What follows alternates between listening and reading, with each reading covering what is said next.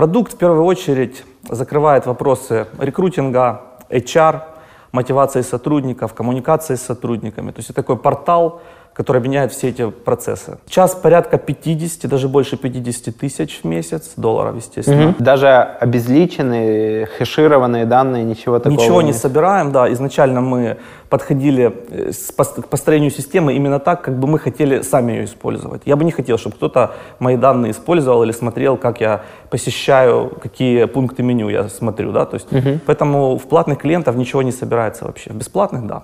Кстати, ваша система как-то советует, что вот там человек там год не ходил в отпуск, надо его туда отправить, потому что он выгорит. Это абсолютно э, классная фича, пока ее еще нет, но она будет советовать, она э, будет делать такой профиль сотрудника, как э, вот ему будет максимально комфортно и компании с ним в том числе. И если мы будем, система будет видеть, что этот профиль выходит за какие-то рамки, то она будет советовать, давать рекомендации HR, руководителю, сотруднику, в том числе и о том, что его нужно действительно в отпуск отправить. Мы изначально себе ставили цель только Украину, угу. но получилось так, что вот эти вот аудиторию, которую мы собрали до 50 тысяч, она была разносторонняя из разных стран. У нас очень классные отношения с Белоруссией. Угу клиентов масса. У них, э, мне очень нравится с ними работать. Да. Сейчас Казахстан еще появляется, Узбекистан. Подкаст «Продуктивный роман» о компаниях, которые делают продукты в интернете, сервисы и приложения. Подписывайтесь на новые выпуски на сайте roman.ua в разделе «Подкасты». Ставьте 5 баллов в iTunes и рекомендуйте друзьям. Всем привет!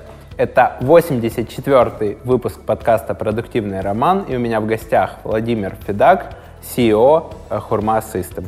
Привет, э, рад всех э, видеть и рад выступить на твоем подкасте. Супер. Расскажи тем людям, которые мало работают на рынке HR, э, в сфере HR, чем ваш продукт занимается, какую боль вы решаете? Продукт в первую очередь закрывает вопросы рекрутинга, HR, мотивации сотрудников, коммуникации с сотрудниками. То есть это такой портал, которые объединяют все эти процессы и делают э, для собственников бизнеса, упрощает взаимодействие с своими сотрудниками. Сотрудники — это сейчас максимально ценное, что есть у любого предприятия. Угу. Для какого размера компаний подходит ваш продукт? А, вообще мы таргетируемся на mid-size компании, но в принципе пользуются как небольшие компании, начиная от 8-10 человек и заканчивая у нас самый большой клиент — 1200 специалистов в компании. То есть и они с помощью вашего продукта так или иначе автоматизируют часть функций HR, или даже где-то там не всегда, если это 8-10 человек, 12, то не всегда HR даже есть в штате. Да, то есть да, все, все правильно. Когда маленькая компания, то сам руководитель бизнеса, он может этой системой пользоваться, Forma System, да, для упрощения взаимодействия с сотрудниками. Там от элементарного запроса отпусков больничных, да, вот это всего ведения э, таких вот э, моментов, э, расчет заработной платы, все остальное, это все в системе сейчас есть. Кадровый учет, Кадровый увольнение, учет. прием на работу, там обходные листы. Ну, можно сказать, да, но это все упрощено, поэтому вот прямо в, в чистом виде обходного листа нет. Есть там, например, exit интервью, э, события по exit management, ну, или же то же самое по welcome, когда сотрудник приходит на работу, то есть нужны сделать определенный ряд мероприятий, там, подготовить рабочее место, компьютер, почту электронную, то есть эта система тоже все может трекать и как в виде заданий составлять сотруднику. И появился ваш продукт, исходя из вашей собственной потребности. Ты выходец из IT. Да, да. 2005, э, да, если я не ошибаюсь, да. год. Э, это IT-свит, э, более 14 лет. Ты продолжаешь сейчас заниматься и этим бизнесом IT-разработки тоже? Абсолютно верно. Начали мы в 2005-м, таргетировались на украинский рынок, разрабатывали для украинского рынка софты, услуги по обслуживанию серверов, безопасности. То есть это наш ключевая экспертиза. И сами росли, росли органически, медленно. И в 2017 году э, мы поняли, что у нас уже как бы э, есть э, боль автоматизации HR-процессов и рекрутинга. Все это было в бумажном виде, носились все эти листики, таблички, какие-то Google формы, то есть все это стало неудобным, и мы сделали, решили сделать для себя систему, которая была абсолютно некрасивая, такая табличная, э, простенький черновичок, и в ней начали работать. А потом оказалось, что эта система, оказывается, нужна рынку. Хочу рассказать тебе интересный кейс, как система автоматизации маркетинга SendPulse помогла сервису доставки товаров из США реанимировать клиентов. Перед сервисом доставки товаров из США стала проблема реанимировать тех, кто перестал читать рассылку уже более чем три месяца. Ребята из SendPulse придумали и помогли внедрить цепочку из четырех шагов, из четырех коммуникаций. Первое — это email с промокодом на скидку. Второе — это SMS для тех, кто пропустил этот email. Третье — письмо «Наш маркетолог будет грустить». И четвертое что еще можно купить на Западе, на Амазоне с доставкой из США. Что примечательно, если покупатель сходит со своего стандартного пути и перестает покупать, его нужно реанимировать. Промокоды здесь отличная тема, и в SendPulse есть возможность генерировать личные промокоды. Если он пропустил твой email, SendPulse ты можешь дослать ему смс и таким образом усилить коммуникацию, и крайне удобно это делать в одной системе. Если человек и не среагировал на email с промокодом, и не среагировал на напоминающую смс надо поменять сообщение. О том, как поменяли сообщение ребята из SendPulse, смотри в описании по ссылке.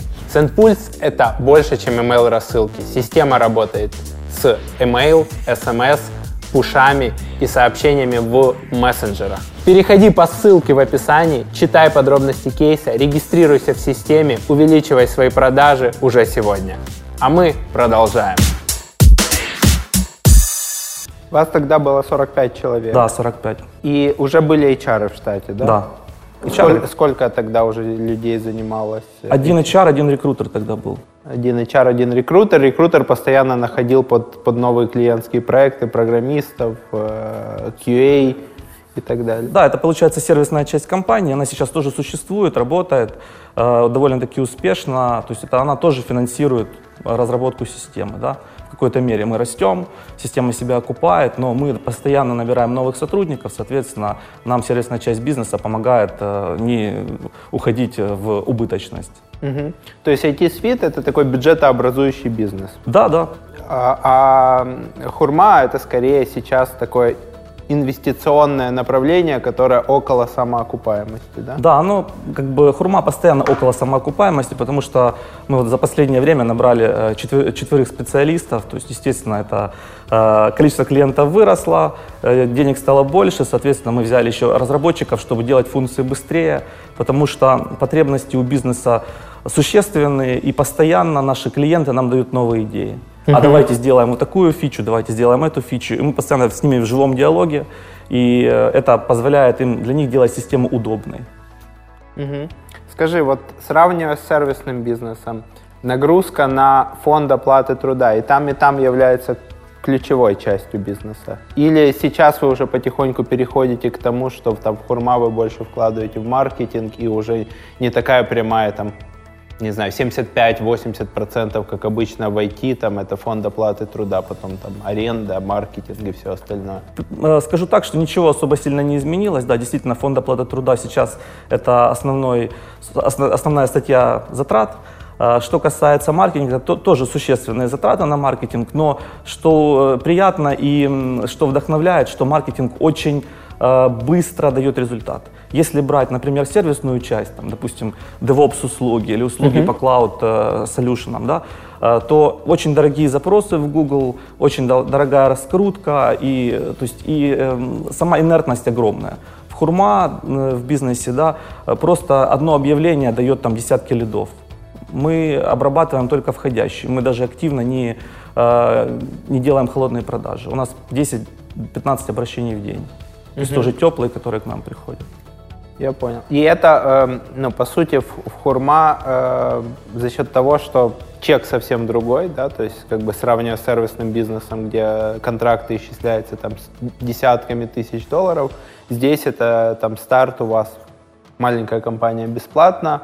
Дальше как тарифы устроены? А, дальше от количества сотрудников, система у нас построена на архитектуре single tenant, то есть каждому предприятию, каждому, каждой компании дается свой маленький виртуальный криптованный сервер. То есть безопасность данных, данных это номер один, поэтому мы э, сделали, систему построили таким образом. И затраты на инфраструктуру, они случаются в любом случае. Соответственно, мы от количества сотрудников рассчитываем стоимость подписки.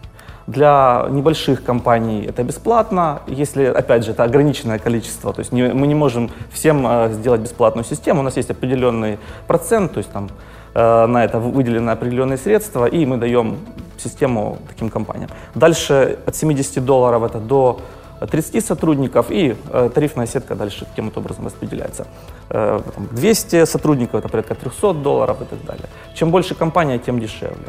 Э, Дешевле в разрезе на сотрудника, да? Да, да, все правильно.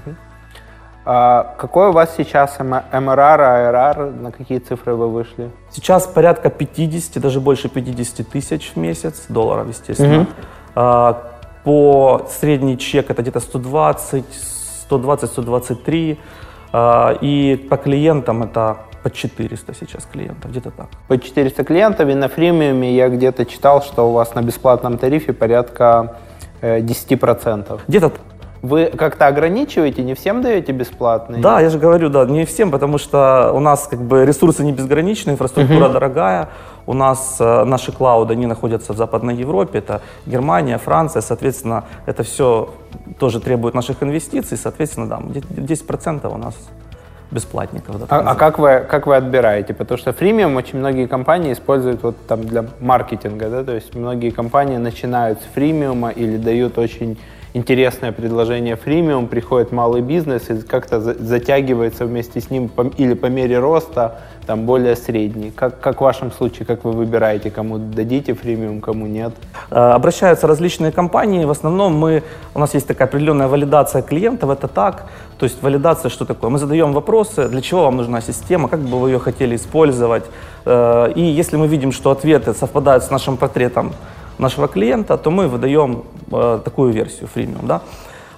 Кроме того, не секрет, у нас есть договор, в котором мы прописали, что клиенты, которые бесплатно пользуются системой, э, мы собираем маркетинговую информацию, то есть там, количество входов в систему, какими пунктами меню они пользуются чаще других, тепловые карты, то есть это только касается бесплатных э, клиентов. То есть, по сути, ну, по сути, вы больше данных собираете про бесплатных клиентов, а платные клиенты, у них все более защищено. Вообще не забираем никаких Вообще не платных. э, собираете? Да, с платных вообще мы ничего не собираем. Даже обезличенные, хешированные данные, ничего такого Ничего не собираем, да. Изначально мы подходили э, к построению системы именно так, как бы мы хотели сами ее использовать. Я бы не хотел, чтобы кто-то мои данные использовал или смотрел, как я посещаю, какие пункты меню я смотрю, да. То есть, поэтому в платных клиентов ничего не собирается вообще. В бесплатных, да. Но тут же может быть небольшой там перекос, что там крупный клиент использует систему по-другому, чем, чем мелкий. Абсолютно согласен, но сознательно мы идем на такой вот для себя, можно сказать, минус. Да? Ну, а мы в крупными, э, с крупными клиентами мы в диалоге постоянном. У нас есть чат, у меня есть чат Хурма Диалоги, он называется. И там э, много HR, собственников бизнеса, компаний. То есть мы с ними напрямую обсуждаем те или иные удобства системы. Скажи, какой ключевой функционал позволил вам начать это все продавать, да? То есть вот тогда, когда вы начинали, за счет чего ты считаешь, что вы получили первых клиентов, ну, кроме как собственный, собственный заказ под свою потребность? Да, хороший вопрос. Я думаю, что это именно назначение событий э, своим сотрудникам и менеджмент, э, leave management, то есть менеджмент отсутствий. То есть э, запрос отпуска – это боль в любой компании, в небольшой. Это подсчитать, сколько сотруднику осталось отпуска, сколько больничных можно. И HR э, любые, они постоянно э, в хедейке, да, из этого, что сотрудник по десятому разу спрашивает этот, э, а сколько у меня осталось отпуска, почему я не могу взять. То есть вот это вот и назначение событий. Например, э, встреча один на один с сотрудником, HR назначает, сотрудник получает уведомление, встречается, саммари оставили в системе. Вот это вот то, вот, что действительно первую очередь сыграло. Рекрутинга у нас тогда практически не было, когда мы начинали.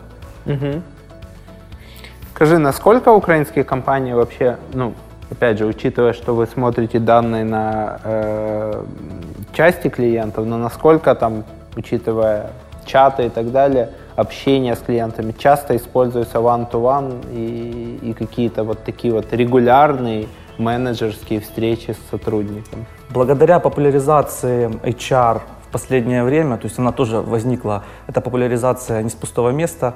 У нас в Украине огромная трудовая миграция на Запад, соответственно, наши работодатели начинали задумываться, начали задумываться, что делать, как удержать сотрудников. Поэтому я думаю, что довольно часто используется. С сотрудником, если не ошибаюсь, как минимум должен быть один ван-ту-ван в два месяца. То есть постоянно э, коннект, и опять же сотрудник должен иметь возможность в любое время со своего устройства, с телефона, откуда угодно оставить или запросить обратную связь, либо one-to-one. У нас еще есть такая штука интересная, называется мониторинг настроения. То есть это такой пульс компании, ты заходишь в систему, система спрашивает, как дела. Угу. Ты одним кликом ответил, там такая у нас э, смайлик, перетаскиваешь его и от негативного до позитивного и короткий фидбэк. И за вот этот вот клац э, видно полностью всю картину по компании. HR приходит на работу, открывает эту карту и видит, ага, у двоих сотрудников э, плохое настроение. Сразу может пообщаться, сразу может взять обратную связь. Какая мотивация у сотрудников заходить в систему, да? Потому что сейчас систем очень много, есть чаты, есть почта, есть там соцсети, это все сжирает кучу времени и внимания. Какими там триггерами вы возвращаете пользователей в систему? Именно я имею в виду не HR, которым это там нужно, это их рабочий инструмент или там руководителя компании, а рядовых сотрудников. Абсолютно согласен. Сейчас э, все люди, все сотрудники, они в микроменеджменте находятся, да, то есть они в мультизадачности. Им постоянно приходится переключаться между рядом мессенджеров и систем. Поэтому мы в систему стараемся их затягивать такими небольшими крючочками, да, этим же мониторингом настроения. То есть ты можешь какую-то шутку там оставить HR. У нас так и происходит, да, там какие-то ссылки, шутки, какие-то отзывы ты можешь проголосовать за опросы. То есть у нас в системе есть опросы. Если раньше это было в Google формах, то есть mm-hmm. нужно было создать, отдельно зайти. Сейчас это все в одной системе. И чат-бот, который позволяет, там, в Telegram, да, зашел, и в Телеграме можно делать практически все, что даже не логинясь в систему. Mm-hmm. А в чатах и так все находятся постоянно. То есть э, сейчас это так, дальше будет больше геймификации. То есть сотрудники будут друг друга поощрять, э, играть с компанией, компания будет играть с ними, сотрудники будут получать поинты, баллы, которые можно будет потом монетизировать. То есть будет что-то типа там оценки 360, только проходящие во всем времени, да, то есть там тебе помог коллега, ты ему там отправил лайк, потом он собрал 10 лайков, получил себе там э, сертификат в ресторан или что-то такое. Да, это называется peer-to-peer, то есть сотрудники друг друга поощряют, хвалят, получают эти э, файвы, там пятерки, да, там э, take five, да, эти пятерки собираются, э, монетизируются, не знаю, можно сделать внутренний магазин компании, допустим, от какого-то мерча, да, до каких-то серьезных вещей, там, может, путевка там куда-то, да, и э, если ты там молодец, э, ты это доказал, то ты можешь этим воспользоваться. То есть такая штука планируется, пока что она еще в разработке, но она будет в системе.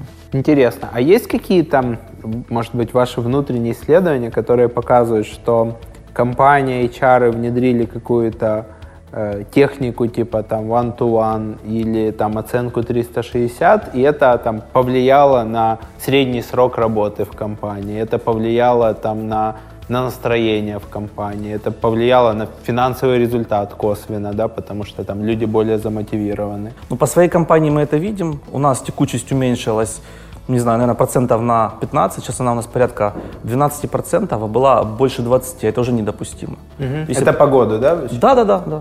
То есть есть определенные метрики, на которые ты можешь смотреть, как в самолете, табло приборов, да, и ты смотришь, нормально мы летим или нет. Соответственно, если э, компания видит, что у нее прямо в системе можно посмотреть, текучесть увеличилась, то есть надо что-то делать. Дальше система будет давать рекомендательные э, всяческие сообщения. То есть посмотрите, у вас увеличилась текучесть, поэтому вам нужно с такими-то сотрудниками чаще проводить, например, встречи один на один, либо у них не поднималась зарплата э, последние полгода, это тоже непорядок. Uh-huh. То есть к чему мы стремимся? Мы стремимся проанализировать и собрать все данные, и по итогу система будет э, вычислять риск увольнения сотрудника. Uh-huh. Сотрудника, стоимость потери сотрудников это 3-4 заработных платы. Если в IT это 3000 долларов, примерно, да, там 2-3, можем умножить и получить такую довольно-таки больную цифру, да, болючую цифру для бизнеса. Ты имеешь в виду с тем, что у тебя там он уходит, ты там тратишь какое-то время на найм, Абсолютно. платишь рекрутерам, потом новый выходит, нового вводишь в курс дела, и вот это вот все, это там суммарно 3-4 да. зарплаты. Да, нужно его найти, это очень тяжело, особенно сейчас высококонкурентная среда IT, да, берем IT, окей. А, нашел, э, заонбордил, научил, и после этого только ты получаешь примерно уровень того сотрудника, который работал до этого. Ну, в хорошем случае, естественно. Угу. Соответственно, там удержание сотрудников, можно сказать, что в разы э, дешевле, чем, э, чем поиск новых. Удержание сотрудника может стоить там доллар-два доллара в месяц, если ты используешь автоматизацию, да. То есть ты с ним постоянно на связи, он трек, и ты понимаешь, что нужно делать. Это самое важное, и это копейки по сравнению с тем, сколько может стоить поиск и э, найм нового сотрудника. А давайте еще возьмем такой пример в аутсорсе, если сотрудник играл ключевую роль на каком-то проекте. Проект клиентский, и можно понести репутационные потери, финансовые потери, любые вообще потери. Угу. Ну да, да, особенно если там еще какая-нибудь редкая технология или, или контракт специфический. Ну, big data, аналитика, и сотрудник просто на вес золота. Окей, okay, давай поговорим про профиль клиента. Да? Какой процент это IT, какой процент это другие сферы, э, именно по сферам их бизнеса? Сейчас получается какая ситуация? 80% это айтишники, 20% это не айтишники. Не айтишники это маркетинговые агентства, то есть те, кто, э, я так думаю, да, сейчас э, на рынке труда эти специалисты наиболее дорогие, по моему мнению. Возможно, это не так. То есть IT, потом маркетинговые агентства, и э, у нас еще есть ритейл, довольно-таки известные компании, и есть у нас авиация. Почему-то, я не знаю, может, потому что я ХАИ закончил, но с аэропортом Жуляны, да, мы тоже работаем, и он сейчас называется Киев. Ну, ты имеешь в виду именно аэропорт, не авиакомпания? Да, да, да, да. Угу, интересно. Ну, мне кажется, что в IT-маркетинге просто сейчас так достаточно нагретый рынок. Плюс у, у вас бэкграунд оттуда.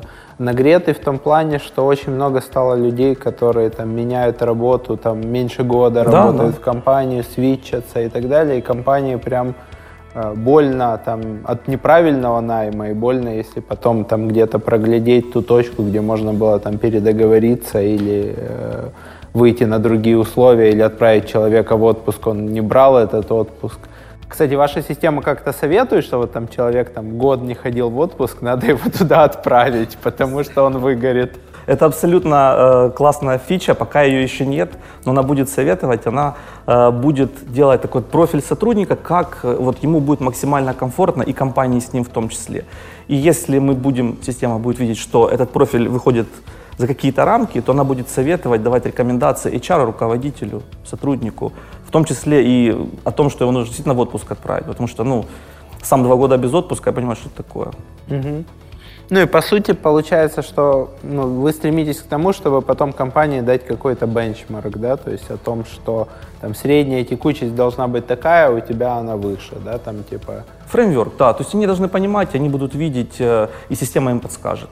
Ми минимум э, думать и отвлекаться, то есть HR э, должна, должен, да, заниматься, HR-специалист должен заниматься самообразованием, работой в компании, мотивацией, но не рутиной. Угу. Рутину на себя заберет система, и она ему просто скажет. То есть по принципу лучших практик, там, не знаю, автомобиля Тесла, да, то есть там, в принципе, скоро уже ничего не нужно будет делать, уже и автопилот, уже и голосом машины начинают разговаривать. То есть, ну, не обновляется прошивка. Да, да, то есть ни, ни о чем не надо думать, система сама скажет, если будут какие-то проблемы. Хочется вот туда прийти. Для этого мы, собственно, и растем. Интересно. Как вы строили свои первые продажи? Я слышал, там была такая история про конференцию и три визитки. Да, да, это такая история, которую я уже, наверное, не буду рассказывать. Э, ну да, примерно так и было. Продажи, как мы строили. То есть мы в зимой 17, 18, я уже путаюсь в годах, 17-18 года зимой мы начали маркетинг. То есть мы поняли, что система нужна рынку после той самой конференции с, с двумя визитками, когда их начали, начали фотографировать.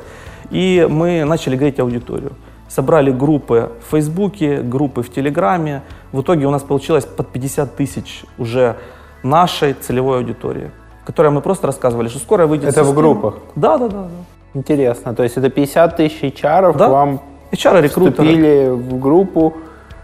Что вы такое им там рассказывали? Насколько это было больно или какой функционал был внутри группы, что там обсуждения были или что, что ну так много людей собрали? А, Мы сделали такой, знаете, как э, клуб по интересам, то есть э, мы делились полезной информацией, мы начали писать блог, начали давать полезный контент, статьи, исследования. HR стало интересно, рекрутерам стало интересно. Соответственно, это уже лояльная наша аудитория.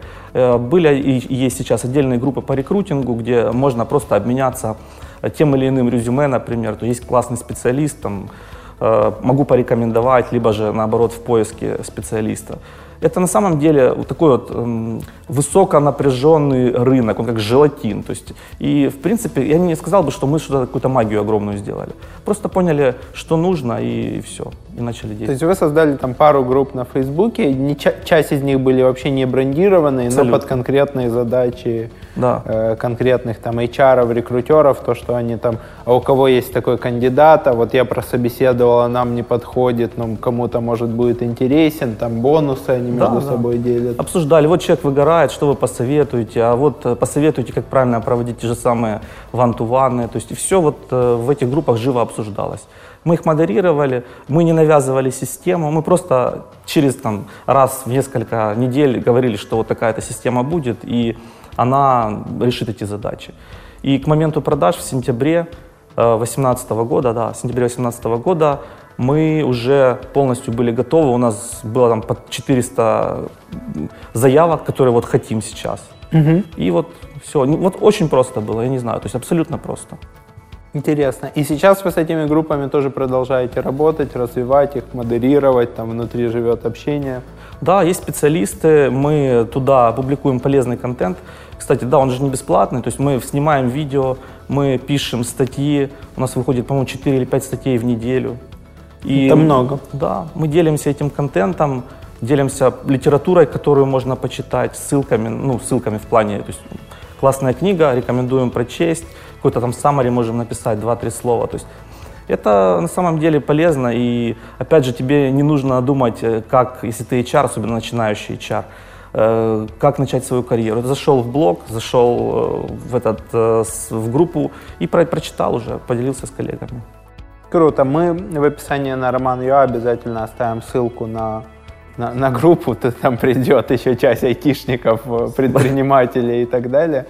Но я думаю, что HR тоже там на LinkedIn меня читают, так что они тоже придут. Получается, что ну, вы очень много из того, что я услышал, вы очень много э, вкладываете в выступления, в контент-маркетинг. Какая структура команды работает над вот таким вот внутренним маркетингом? Сейчас я вспомню насчет маркетинга, сколько человек. Да, у нас есть э, маркетинг-лид, он занимается еще и SEO задачами, ну, раскрутка, то есть это его основной профиль, очень талантливый специалист. Дальше это э, люди, которые работают, специалисты, которые работают по соцсетям, можно, можно их назвать SMM, э.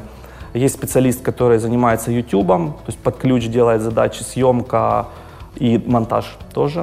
Э, Потом копирайтеры, которые пишут статьи, два специалиста, э, дизайнер графический, то есть мы берем, не, не берем какие-то картинки из интернета и вставляем в свои статьи, мы рисуем под каждую статью иллюстрацию. Вот, я думаю, по-моему, всего 12 человек, если я не ошибаюсь. 12 человек, а всего сейчас в компании? Всего 67. То есть порядка там 20% это такая Да. добротная внутренняя редакция, которая только занимается вашим маркетингом, контентом, Конечно, да. посевами этого всего. Инстаграмом тоже сейчас планируем расширенно заниматься, потому что это отличный источник для получения новых лидов, новых заявок, то есть вот так. По Интересно. маркетингу еще не все, то есть мы туда еще будем инвестировать. И я говорю, самая главная мотивация – это быстро дает отдачу, моментально. То есть ты хочешь туда вкладывать. Это не такой проект на долгую, да, игра в долгую, когда там вложился, через три года получил лида, ой, как классно. Нет, это моментальный эффект просто.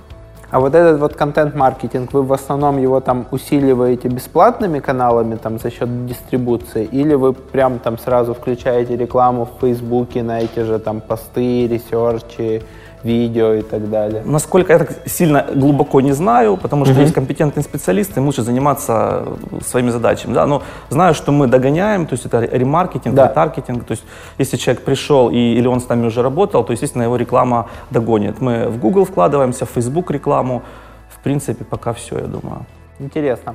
Как вы считаете эффективность этой всей рекламы, учитывая, что у вас группы, много касаний, много публикаций, то есть или просто вот есть какие-то fix, фикс затраты в месяц там на маркетинг и, и приходит там, какое-то энное количество Я лидов? понял. У нас есть OKR, то есть мы работаем по целям. Мгм. Мы распланировали себе цели на квартал, получить определенное количество клиентов, и, соответственно, мы отсюда построили всю нашу компанию. То есть мы посмотрели, ага, если мы хотим там тысячу клиентов, то нам нужно там, если конверсия там 20%, то столько-то лидов, и таким образом мы это все построили. Естественно, мы это меряем каждый месяц, стоимость лида мы меряем, у нас есть э, определенная стоимость, за которой мы выходить не можем сейчас, то есть это бюджет и все. Отсюда мы как бы планируем все. Маркетинг 12 человек сгенерировали контент, заявки. Эти заявки, куда дальше они переходят? Там квалификация, продажа или сразу продажа? Ага. Как устроен этот процесс?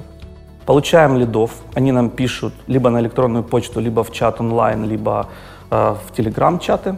После этого мы их всех, естественно, заводим в CRM-систему. До этого мы их еще валидируем, мы задаем вопросы, чем вы пользовались, какой системой вы пользовались уже, какой у вас есть опыт, для каких целей она вам нужна. Если мы видим, что это не наш клиент, то есть мы культурно, вежливо говорим, что, наверное, мы пока еще не готовы, или мы не готовы, у нас нет такого функционала, например, для вас. То есть мы рассказываем клиенту почему. Или если у нас, например, в рекрутинге сейчас чего-то нет, мы говорим, у нас вот этого нет, но есть такая-то система, абсолютно конкурент наш, да, то есть никаких проблем с этим нет. Попользуйтесь ей, там это реализовано. А у нас это будет через три месяца, например. То есть мы с клиентом честны, мы рассказываем, как есть. Э, Просто бывают такие запросы, когда, например, производственная компания огромная, да, ей нужна там только часть функционала системы, там, только рекрутинг. В таком случае мы рассказываем, что ну, пока вам как бы, не будет интересно с ней работать, потому что остальной функционал вам пока он будет не нужен. Получается, что вы квалифицируете лиды, если они там не ваши, то ну, дальше им либо отказываете, либо рекомендуете конкурентов, либо рекомендуете подождать. Мы тоже у себя в бизнесе ввели квалификацию лидов. Конечно, после квалификации стало на порядок проще. Мы используем, например, методологию BANT. Budget, э, Authority, Needs и Timeline. Если у клиента тот бюджет, в котором мы работаем, доступен ли он, озвучивает ли он его, кстати, вслух, да, то есть потому Мгм, что предложите все, что бывает, от нуля до бесконечности, а мы подумаем. Вот, э, Authority, принимает ли человек, который оставил заявку, решение в компании. Э, Needs, делаем ли мы то, что ему нужно, да, можем ли мы ему помочь в рамках своих услуг. И таймлайн, насколько срочен ему этот проект. Если ему на вчера, там, а через две недели уже не актуально, мы просто не подойдем. И мы вот по такой методологии квалифицируем лиды, и если там клиент прохо- проходит по трем из четырех критериев, мы можем дальше там с ним общаться, обсуждать. Если он не проходит уже там два флажка, то мы говорим, сори, мы вам не подходим, поэтому и поэтому. Как вы делаете квалификацию, какие у вас такие основные критерии? Э, Мы точно знаем, кто у нас купит. То есть купит это явно не э, лицо, принимающее решение, HR это не лицо, принимающее решение, это лицо, которое потом приходит к руководителю и говорит, это классная система, Мне она нужна». приобретем». Да, мне она нужна, она должна ее полюбить. Причем полюбить и понравиться, как с первого взгляда. В основном HR сейчас женщины, поэтому это должно все произойти очень быстро и взаимно. То есть все вот эти вот чувства должны появиться, да. Э, так, первое. Э, Если это наш клиент, наш портрет, то дальше мы задаем вопросы касательно количества сотрудников в компании, то есть понять, э, какой сегмент рынка. И, в принципе, то же самое, э, что и вы назвали, да, э, похоже на вашу методологию, только она немного по-другому описана. Ну, это не мы ее придумали, но Окей, целом- я понимаю. Вот. То есть тоже бюджет, э, принимает ли Да. решение, э, есть ли у вас тот функционал, и... да только у вас таймлайн, наверное, нету, потому что вы можете запустить это. Или, или на разворачивание нужно какое-то время. На разворачивание нужно время, это, по- по-моему, э, проходит порядка 8 часов, то есть от заявки до получения системы, потому что, опять же, инфраструктура создается для каждого своя собственная. А, Поэтому, да, есть такой промежуток. А как, как потом вот это происходит? Там у вас выходит обновление, как оно на куче там виртуальных зашифрованных серверов, как оно скачивается, устанавливается, не, не происходит ли, что там, не знаю, где-то обновление накатилось неудачно, потому что это у каждого свой инстанс, насколько я понимаю. А, да, вы правы. Получается, у нас корневая, наша ключевая экспертиза это DevOps. Мгм. Мы на ней зарабатываем деньги и, соответственно, мы умеем и знаем, как это делать. Все это автоматизировано. Каждый понедельник у нас выходит новый релиз, он обновляется поочередно на каждом клиенте. То есть э, те клиенты, которые первые по списку, они уже могли получить обновление, остальные, оно, э, обновление придет остальным через 3-4 часа. То есть где-то Мгм. обновление занимает все порядка 3-4 часов. То есть это, если я правильно сейчас, поправь меня, если я там не прав в терминах, это continuous delivery? Да, CI/CD. Круто. А, Скажи, какие еще такие кейсы э, значимого роста или падения после там изменений каких-то в продукте, в маркетинге, в подходах э, ты можешь вспомнить, да? То есть, когда вы что-то меняли и потом либо что-то очень сильно росло, люди начинали использовать функционал, покупать, э, приносить больше денег, либо наоборот вы понимали, что это была ошибка и быстро откатывались назад. А, Очень хорошо, что не было никаких падений, и мы очень э, к этому ревностно относимся, следим за качеством, следим за абсолютно за всеми моментами, которые касаются работы с клиентами, проактивно работаем с клиентами, и э, самое главное, с техподдержкой мы оказываем ну, не знаю, я думаю, что, возможно, лучшую в Украине техподдержку, потому что э, мы готовы даже заказать там пиццу или бургеры, если нам наш клиент это напишет и попросит сделать. То есть тоже почитали книгу Шея. Да, насчет э, э, э, взлетов, да, что мы делали, где мы получили эффект. Я думаю, реклама. Чем больше мы давали рекламы, тем больше у нас получалось э, лидов э, в день, в неделю и так далее. По функционалу, опять же, да, тоже классно получается ступеньками. То есть сделаешь какой-то функционал, расскажешь, расскажешь, снимешь видео, получаешь новых клиентов. Ух ты, ничего себе, у вас это есть.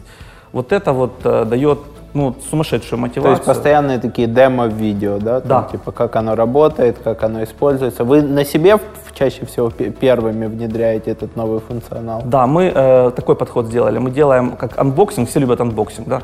Э, есть техноблогеры, они рассказывают, там, вот там вышел новый, там, не дай бог, iPhone, неважно, что угодно, да, там, Google Pixel вышел новый, э, расскажите про него, не рассказывать, все его уже хотят. Мы пошли тем же самым путем, у нас еще функция не вышла, но у нас есть дизайн, у нас э, она возможна на тестирование, эта функция, но мы уже про нее рассказываем, чтобы клиент захотел ее раньше, чем она выйдет. И эти клиенты, они уже, ух ты, у них это будет, классно, мы к ним идем. Э, насчет видео, да, мы э, записываем э, hands-on experience наш, в том числе сначала вот этот unboxing, потом hands-on, как мы попользовались и что это дает. И после этого мы, естественно, мы тестируем все на себе. То есть мы первые э, тестировщики нашего продукта. Ешь в своем ресторане, то есть ты приготовил, ты должен есть в своем ресторане. Э, Поэтому все, что в системе появляется сейчас, у нас это уже в использовании неделю-две недели в нашей компании. Наши сотрудники тоже пользуются системой. Естественно, они не, не работают как тестировщики, не просто могут сказать, вот это неудобно, это удобно, или это классно, или переделайте. И потом только это все появляется в продакшене у клиента. Как, как ты совмещаешь, что вот есть сервисный бизнес, есть продуктовый, и как это устроено с точки зрения там, шерите ли вы какие-то общие вещи, или вы развели это практически сразу на разные юниты с разной бюджетированием и так далее? Я лично, как бы сейчас, естественно, процентов на 100 в продукте. Э, Есть специалисты, которые сервисный бизнес закрывают под ключ. То есть там, не, ну, в принципе, моему вмешательство почти не нужно. То есть это клиент-сервис-директор, да, операционный Можно так директор. сказать, да, техдиректор. То есть они занимаются этим всем, и э, я, естественно, в курсе, я понимаю, я участвую в собраниях, митингах, но в продукте сейчас больше, это уже больше года, это классно работает. Э, В плане взаимодействия это отдельная команда, можно сделать, да, отдельный офис, но пока как бы не хочется, и ребята все друг другом тесно общаются в компании, и поэтому, ну, даже скучать будут, если сделать отдельный офис, сделать отдельный бизнес. Поэтому пока не хочется. И в плане э, шеринга экспертизы, да, у нас есть в компании Big Data специалисты, нам проще нанимать, потому что все они вот уже есть, да, DevOps те же самые. Если бы мы это делали отдельно, компания нам вот новая, да, вновь создана, это было бы тяжелее, я думаю. А как решаете вот этот вот соблазн? У тебя есть человек, а он нужен и там, и там. Никогда не было такого, что мы взяли кого-то из проекта, выдернули и сказали, вот на аутсорсе теперь работай. Нет, такого, такое мы не делаем. просто взял себе... Из продуктов в сервисный не да, и, переходит. и, и наоборот. А наоборот? А, Наоборот, были такие кейсы. Очень классно работает, когда проект закончился. У нас вместо бенча у нас есть э, Хурма System, пожалуйста, классный квалифицированный специалист, мы его свичим, он работает на э, Но он все равно остается в сервисной модели. Не да? обязательно. Уже двое, двое уже перешли полностью в новую команду, в команду Хурмы. И классно, классно работать в плане найма тоже. То есть, когда ты не только сервисная, но и продуктовая компания, то к тебе охотнее идут. И в плане продаж тоже, да, полезно будет. Э, Мы уже в продажах, когда у нас есть запрос на разработку ПО, мы говорим, у нас есть такой-то продукт, вот его референсы, вот отзывы клиента, вот, пожалуйста. И клиент уже аутсорсер, он понимает, ого, ничего себе, они сделали и менеджат весь этот продукт. То есть они мне, значит, тоже сделают хорошо. Продают, деливерят, Абсолютно. обновляют и, Да. и поддерживают долгосрочно. И в интернете можно эти отзывы запросто загуглить, увидеть. Это я, э, знаете, как часто бывает в аутсорсе, мы делали проект, но он под NDA. Ну, Ну окей, да, да. понятно. Ну, сам бы я купил бы у такого специалиста вряд ли. Но с другой стороны, там специфика рынка, особенно там, когда или длинная цепочка поставки происходит, или, или это там СНГшные компании, то это действительно часто NDA. То есть на, на Западе как-то все более открыто, и NDA менее жесткие и более зеркальные. Да, То Да, есть, э, согласен. Ты, ты говоришь, что хорошо, вы не выдавайте мои секреты, там, за это, там, например, штраф, но если я выдам ваши секреты, я тоже заплачу штраф, Да, да, да. или там, если я вам сообщил что-то, что является конфиденциальным, я должен в течение суток там дослать об этом имейл, да, Да. то есть человек, который выдает информацию, он заботится о том, чтобы эти условия реально было соблюдать, а украинские NDA это очень часто там шаг влево, шаг вправо, это нарушение, штраф и, и, и вообще э, вы, вы виноваты даже э, там типа Без вы вины. ничего доказывать не должны, вы просто виноваты или и, и сразу оправдываете. Да, согласен.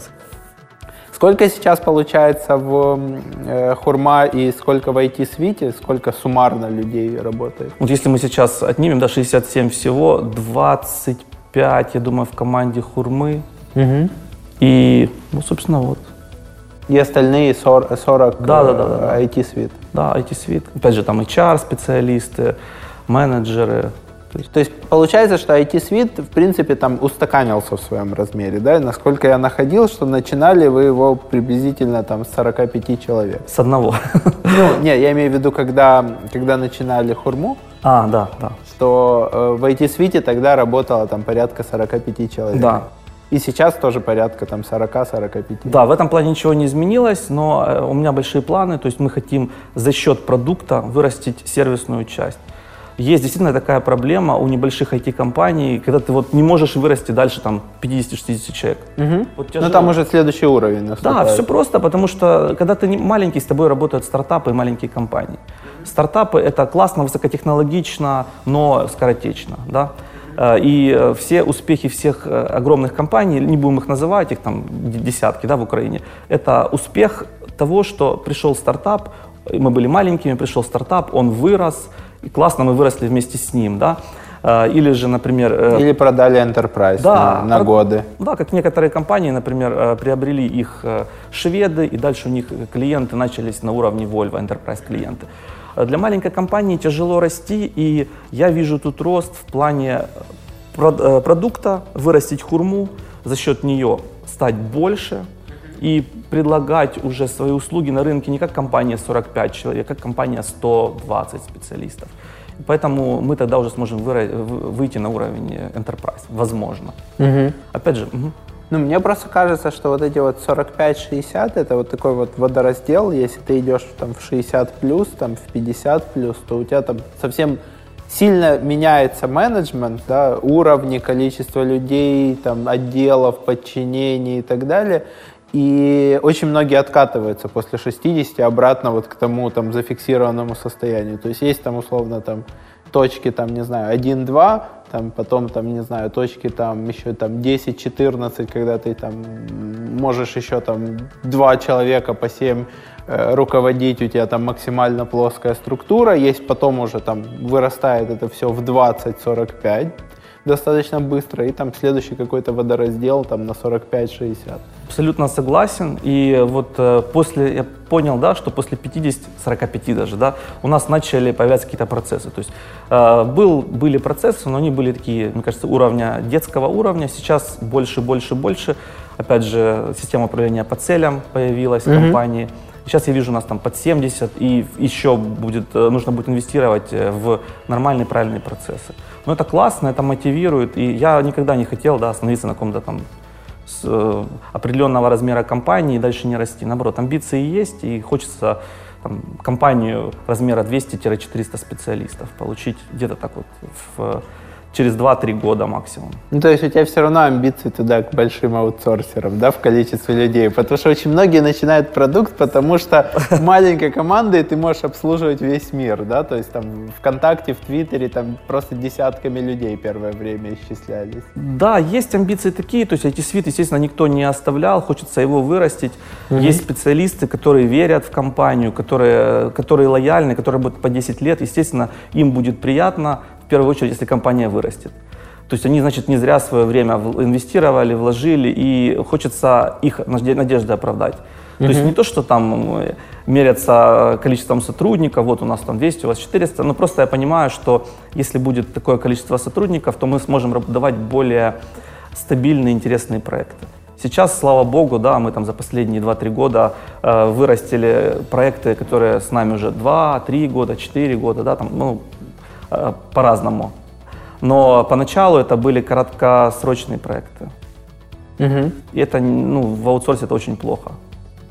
Ну да, у тебя вот этот вот сетап нового клиента, он стоит очень дорого, и, и проще взять меньше клиентов на, на годовые какие-то контракты, чем, чем много мелких, и ты просто да. постоянно будешь их, ими жонглировать. Да, зарплаты большие у сотрудников, поэтому бенч тоже не все себе могут позволить, mm-hmm. и там специалист с э, зарплатой 3 и выше тысячи долларов на бенче, это для небольшой компании тоже такое вот дорого. Дорого.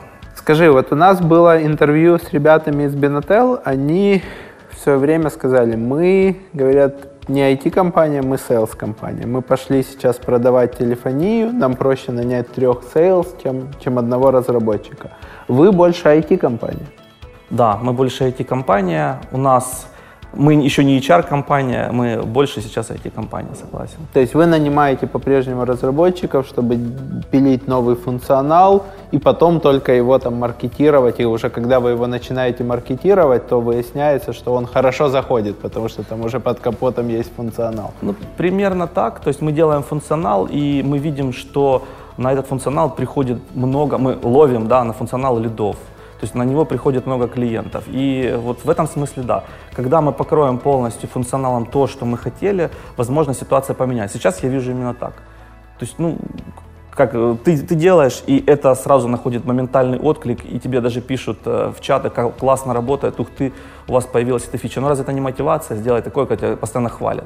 Mm-hmm. Самолюбие э, свое, да, там, э, тешишь именно тоже, в том числе и этим. То есть классно, вы молодцы, вы делаете хорошую систему. Это, ну, ну и SLA тебе легче соблюдать, чем в сервисном бизнесе, где все равно там контракт неполный. Ты всегда не можешь все детали учесть, э, настроение, изменения, что произойдет в процессе и так далее. Конечно, в сервисном бизнесе ты обратную связь редко получаешь. Угу. Там бизнес, он занят, у него есть своя проблема. Ты всего лишь делаешь какую-то там для них инфраструктуру. Конечно, это зависит от жизни их проекта, но окей, ты... Ну, не всегда да. зависит. Иногда там уже никто и не помнит, там, почему аутсорсеры да. делают какой-то проект. Уже там пять менеджеров поменялось, уже там пять команд поменялось. Больших, да. Ты там не фронтмен, то есть ты не получаешь обратную связь. Угу. Тут ты получаешь сразу, и это очень классно. Какая у вас сейчас география продаж? Это преимущественно там Украина и близлежащие страны, или вы уже начали продаваться на Запад? Мы изначально себе ставили цель только Украину. Угу. Но получилось так, что вот эти вот аудиторию, которую мы собрали до 50 тысяч, она была разно, э, разносторонняя из разных стран. У нас очень классные отношения с Белоруссией. Угу. Клиентов масса. У них, э, мне очень нравится с ними работать. Да. Сейчас Казахстан еще появляется, Узбекистан, э, какие еще страны? На Запад мы пока не смотрим, потому что мы не готовы. У нас нет сейчас столько ресурса, Э, продавать на Запад. Запад это в первую очередь э, дорогие э, менеджеры по продажам, которые англоязычные. Потом нужно смотреть на часовые зоны, техподдержка. Нам сразу придется инвестировать специалистов по техподдержке, которые знают хорошо английский язык. И, э, И это- которые будут перекрывать еще по зонам. Да, тайм-зоны, то есть это очень много денег, мы понимаем, пока нет. И в плане э, зарубежья еще там ты уже сразу выходишь на арену с э, крупными игроками. То есть там сразу будут Zoho People, Bamboo HR, кто там еще, SAP и так далее, и так далее, и так далее. В Украине они не конкурентоспособны, дорого, и получается, что они не адаптированы под рынок. Ну, они не интересны тут. То есть они приблизительно как, как на рынке CRM Salesforce. да? То есть большое, монстрообразное, сложное, с департаментами, под департаментами, с долгой интеграцией и так далее. И да, и клиентам неудобно, если они хотят что-то доработать, это будет очень дорого, или невозможно, или долго, а скорее всего все вместе. Поэтому тут мы выигрываем, тут мы, ну, мы быстро можем сделать то, чего клиенту не хватает. Наверное, сталкивался тоже с такой ситуацией, когда вот классная софтина, но вот если была тут еще одна кнопка, вот все то, что нужно тебе было. Вот мы этот, этот э, проблему одной кнопки решаем. Мы с клиентом общаемся, говорят, вот нам нужно, пожалуйста, сделать. Мы говорим, окей, через 2-3 недели выпустим эту фичу, пожалуйста, подождите. То есть, и вот это то, что я бы сам хотел получить, и то, что та боль, которая была на момент выбора или поиска софта для автоматизации HR. Мы пробовали автоматизироваться за счет э, каких-то других решений, у нас не получилось. Оно все, ну я не, не могу просто э, приличным словом назвать, то есть нерабочее для нас. У меня есть подарок. Это чашка, Отлично. чтобы пить кофе, в том числе в, в поездах, Спасибо в машине между Харьковом и Киевом. Ее можно использовать много-много раз. И в этот момент я обычно спрашиваю про подарок для наших зрителей и слушателей. Э, Для, для наших зрителей и для ваших зрителей мы сделали подарок, это сертификаты. Сертификат на 500 долларов и на 1000 долларов для использования системы. Круто. Что нужно сделать, чтобы участвовать в розыгрыше этих двух сертификатов? Нужно быть подписанным на канал «Продуктивный роман» на YouTube, на канал «Хурма System» на YouTube мы оставим закрепленную э, сообщении ссылку. И нужно оставить комментарий под этим выпуском на YouTube. Потом мы выберем двух победителей. Один выиграет 1000 долларов, один выиграет 500 долларов на использование внутри системы. Абсолютно. То есть это грубо там от полугода до года, Да. если мы берем средний чек, э, бесплатного использования. Да, если это небольшая компания, 70 долларов в месяц, то есть 700 долларов это 10 месяцев использования, 1000 долларов, соответственно, даже больше. Слушай, круто. Надо будет сказать моим сотрудникам, чтобы под какими-то именами написали комментарии, потому что шансы у нас большие, как бы там комментариев не так уж много, а мы еще в Excel ведем учет а- количества отпускных. Ну, там не такая сложная формула для таких ботанов, как мы, но все равно это не совсем правильно. И one надо поставить на какую-то регулярную э, платформу, потому что сейчас это местами эпизодически происходит, ну, то есть не системно. Слушай, расскажи, как ты переключаешься, то есть ты сказал, что ты два года без отпуска, как, как ты сохраняешь вот этот вот баланс там задора, позитива, э, хорошего отношения к жизни, отдыха и, и постоянной работы? Э, Ничего не осталось, только постоянная работа. Задора нет, э, весь задор в работе. И, э, собственно, питаюсь я только тем э, позитивом, который нам наши клиенты э, возвращают. Пишут, либо звонят, либо мы просто с ними общаемся. То есть только этим. И это плохо, я понимаю, нужно как-то переключаться, отдохнуть, но, честно говоря, не хочется вообще. То есть это какая-то, не знаю, зависимость, привязанность. И вот после открытия продукта желание отдыхать пропало абсолютно полностью. Ну, у тебя, я так понимаю, ушли вот эти вот там ну, разрулы или там разборки в сервисном бизнесе. Ты вышел там из операционки, есть люди, которые это закрывают, общаются с клиентами, и по сути там у тебя вот эта вот часть, та, которая там где-то вот, опять же, концепции неполных контрактов, да, что любой контракт, он по умолчанию не полон. Ты не можешь даже с уборщицей договориться прописать все, что в течение года она должна будет делать, да, потому что у тебя там, там что-то разлилось, там что-то ты Да. заметил, что там пыль собирается, там что-то переставили и так далее, да, там, там она отпросилась там перед праздниками, потому что надо съездить к родственникам и так далее. То есть любой контракт не полон, а в э, сервисном бизнесе он часто не полон, да, Да. потому что ты покупаешь воздух, там часы людей, их фокус, э, какой-то функционал, который зарелизится, еще и сама компания не всегда знает, какой он в итоге будет. И я так понимаю, что ты э, вышел частично из операционки и убрал вот это вот там, то, что забирает энергию, да? Да, я понял, что есть классные специалисты, делегировал, очень хорошо справляются. Зачем э, мне как бы им мешать? То есть это у меня, собственно, получилось. Я посмотрел по результатам, по финансам, естественно, я их отслеживаю, смотрю, все окей, мы классно летим, то есть не нужно вмешиваться. Переключился на продукт.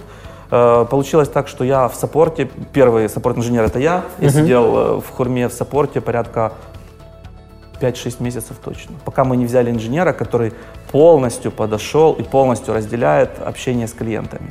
То есть, естественно, э, я переживал за продукт, я первый получал фидбэки от наших клиентов, постоянно в саппорте. То есть э, вот это вот э, полгода у меня заняло. И, и в отпуск я тогда не мог просто пойти, потому что туда я уеду, не дай бог, в другую часовую зону и не отвечу клиенту, а у нас 10 минут это время ответа. И у тебя это вот на кончиках пальцев, что клиентам непонятно, что сложно, э, в чем, в чем там какие-то э, нужно там упрощать что-то или внедрять, или что в первую очередь просят, да, там без искажений, без... Да, и тогда, когда сидел в саппорте, меня это все очень сильно, ну, когда пишут и что-то им неудобно, это очень сильно начинаешь э, переживать из этого. Думаешь, блин, да мы же хотели сделать классно, а мне пишут, что неудобно. И, естественно, это все тоже влияет на здоровье, там ходишь, там худеешь, там переживаешь, то есть э, не можешь есть, то есть как это, как- пока мы эту фичу не выпустим, я же обещал, я же в саппорте сижу, Э, То есть вот это было очень такой вот э, челлендж для меня. И честно, вот я бы сейчас не начинал бы еще один стартап или там продукт, потому что вот таким, столько, сколько я туда инвестировал своего здоровья и времени, ну, это То есть надо начинать, пока молодой. да? ноу-лайфер, ну, действительно, то есть ноу-лайфер в течение там 6-7 месяцев, это однозначно. Ты и участвуешь э, в формировании потребностей клиента как продукт оунер ты и в саппорте сидишь, тебе нужно еще и менеджить, и, ну, это было такое серьезное испытание. Ну ты сра- сразу, вот как вы начали продукты, ты сразу перешел вот в это там типа вне операционки или какое-то время еще совмещал? Совмещал, совмещал, и э, на совещаниях сидел, у меня там телефон, на второй чат у меня саппорт, я смотрю, что пишут, извините, мне должен ответить, там быстро ответил, там таким, ну, это все неправильно, так не надо делать, э, это как бы плохой кейс, но так, э, я так захотел, и ну, если мы уже стартанули, если было мое решение, кто должен первым э, как бы под пулями бежать, ну, пришлось. А как происходило вот этот вот выход из операционки? То есть ты там своим коллегам предложил бонусы, опционы, там долю в компании, то есть как Хорошо, что они это не, сейчас не, не видят. смотрят, не мы это смотрят. вырежем.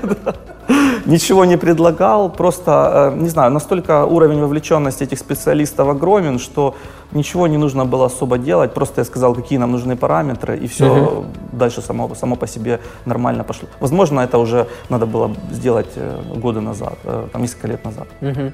То есть это ну, просто их внутренний гений, они любят вот это делать, и, и ты просто там как-то... Да, это Ребята, вы справляетесь хорошо, там, я, я, я здесь определенно там не нужен. Да, это и плееры, это, собственно, люди, которые способны закрывать задачи под ключ, которым не нужно спрашивать, сделал ли ты это или не сделал. Они понимают, что нужно делать, и все. То есть у нас э, вот э, они выкрестовались, как-то появились, да, э, через, не знаю, мне кажется, когда у нас сотрудников 40 появилось, мы сразу поняли, на ком компания, собственно, держится. И они э, взяли часть этих обязанностей. То есть это выросшие внутри Да. руководители направлений. Это только те, которые сами, с нами с самого начала. Ну, минимально это 4 года, а максимум, по-моему, 10 лет. Ну, это, это много Да, по, да. по- по современным меркам. 10 лет человек работает в компании. Ну, круто, круто. Э, Что тебе хочется пожелать съездить в отпуск, хоть, хоть на недельку перегрузиться? Э, Конечно, ты, скорее всего, через три дня захочешь э, достать ноутбук, начать писать сообщения. Ну, тут я тебе, Я не помогу. я тебе помочь не могу.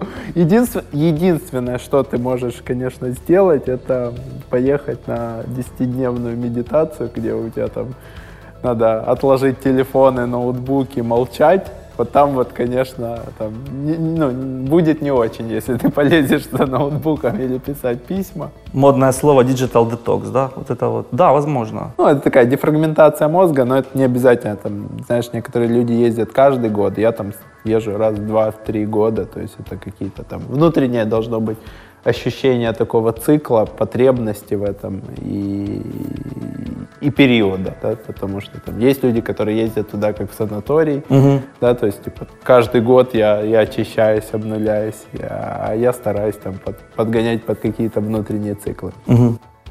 Спасибо, мой дорогой зритель, слушатель, что досмотрел. Пиши комментарии, участвуй в розыгрыше, ставь лайки.